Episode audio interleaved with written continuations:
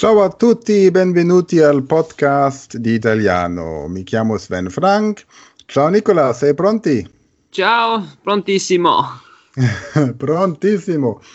Oggi vorrei parlare di, parlare di Dinner for One, una Mhm. cosa molto molto tedesco e anche molto molto straniero.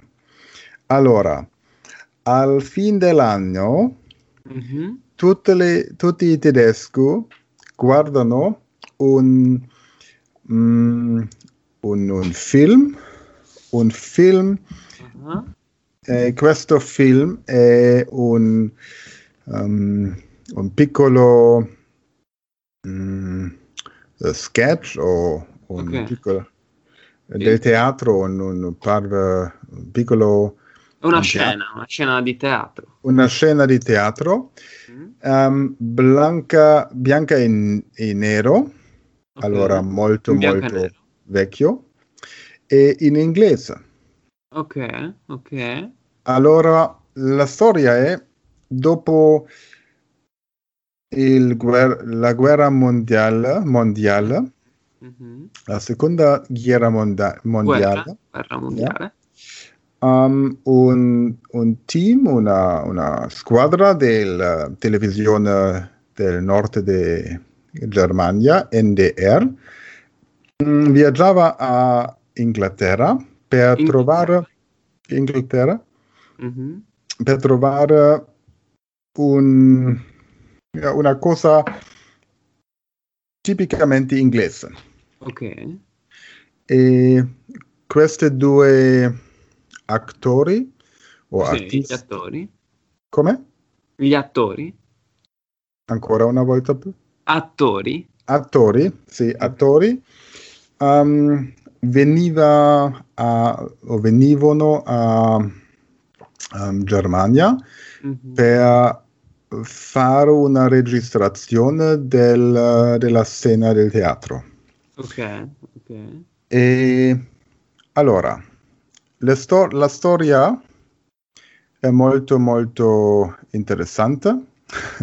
C'è l'anniversario e um, compleanno di una signora, 90, la 90 primo anniversario o compleanno, Ah, ok, il 91esimo compleanno. novan- 91 91esimo 91esimo, esatto. 91esimo Mhm. compleanno e um, normalmente la signora invitava su amici, ma queste quattro persone sono già morte. morte. Ah, ok. E il uh, butler, come si chiama? Ah, il, mm, il, um, servitore? il- sì, il servitore, il cameriere. Sì, diciamo. il il servitore della casa mm, deve rimpiacere tutte le quattro. Ok, quindi il maggiordomo, ecco la parola che cercavo. Il maggiordomo Maggiordomo, deve rimpiazzare tutti e quattro gli invitati che sono morti. Sì, sì, Ok. e specialmente con bere alco- be- ehm, bevande alcoliche. Mhm, ok. Ok, allora possiamo guardare.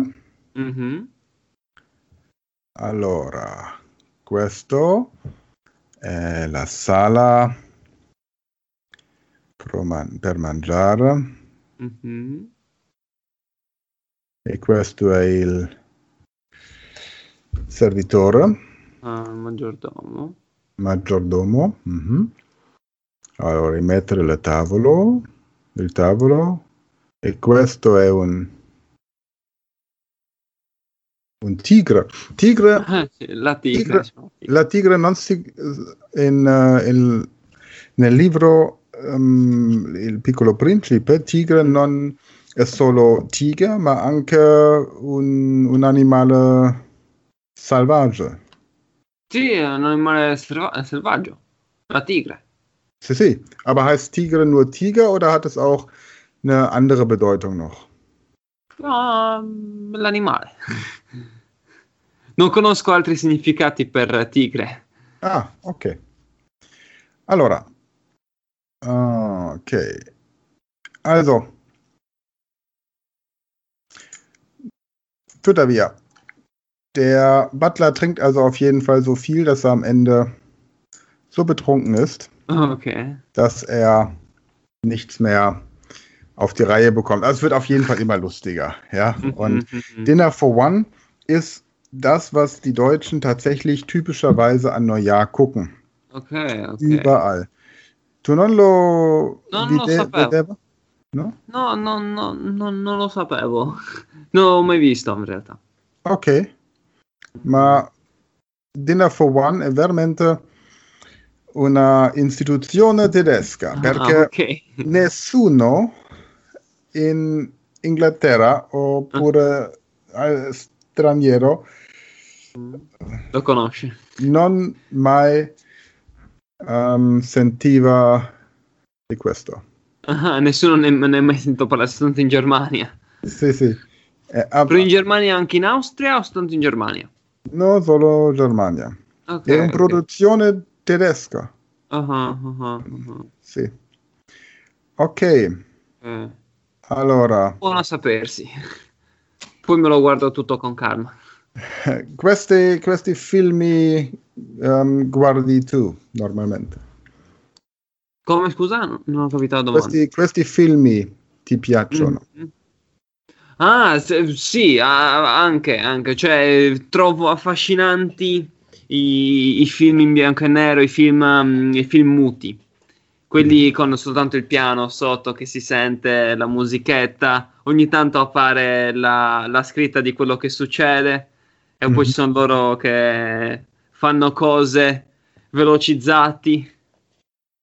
Sono interessanti, sono interessanti. Allora, e io, io vedo che sei un musicista. Ah, sì, sì. Una- Qui eh, c'ho il mio studio qua. tu, c'è un, un keyboard, sì, questa è la mia tastiera. due chitarre, Eh, sì, due chitarre, c'ho il basso qua c'è il e basso. dietro c'ho la batteria. Wow, molto Poi eh, eh, da poco sto imparando a suonare la tromba Mhm. eh, e basta pure.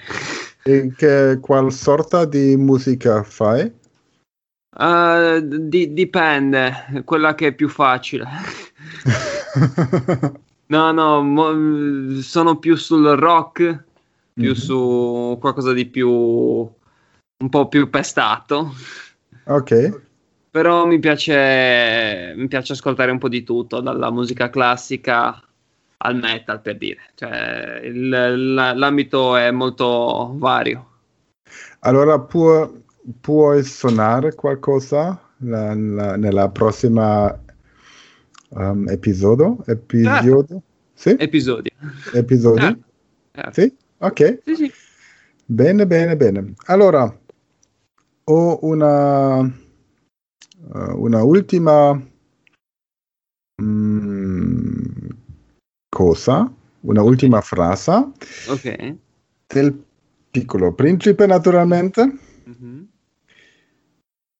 Mi disegni, mi disegni una pecora, Ok.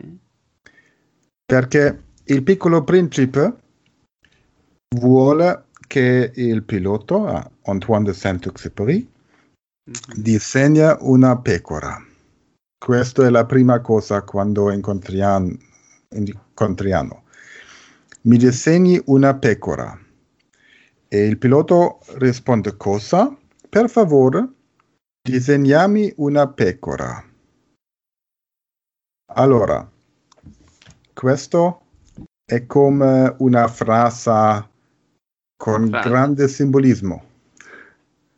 Ok, p- però perché? Perché adesso possiamo implementare questa frase al mondo. Quando incontriamo una persona, possiamo dire per favore, disegnami una pecora. Mhm. Ok. Allora, al madre, al padre, alla sorella, al fratello, alla donna, al nonna, al Mhm. nonno, nonna, e possiamo guardare la reazione.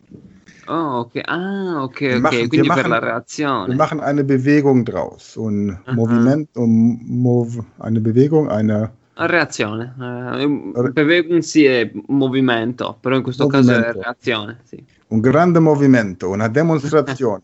Ok. Ähm, Zeichne mir ein Schaf. Das ist quasi so der, der, der Satz, der, das, der Schlüsselsatz, der, Mhm. ähm, das Codewort. Zeichne Ok. mir ein Schaf. Und zeichne mir ein Schaf ist im Grunde ähm, das Schlüsselwort für du kannst mir hundertprozentig vertrauen. Mhm. Ah, ok, ok.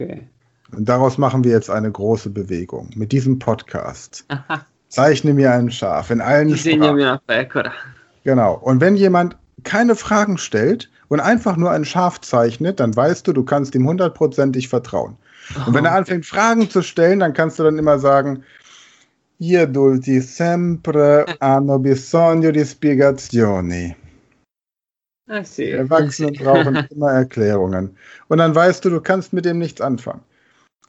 Schau, Mhm. wenn du im, am Flughafen bist und du rufst einen Freund an, morgens um drei und sagst, hol mich in Mailand oder in Rom vom Flughafen ab. Mhm. So, ein guter Freund, auf den du dich verlassen kannst, der steigt ins Auto und sagt, ich bin in vier Stunden bei dir. Ok. Ein Freund, auf den du dich nicht verlassen kannst, fragt, warum? Okay? Also, das ist der Test. Disegnami una pecora. Ok, ok. Eh sì, in effetti pe- pensandola così è, è- è molto simbolica la cosa. Sì, sì, naturalmente. La, il libro è plenate con simbolici.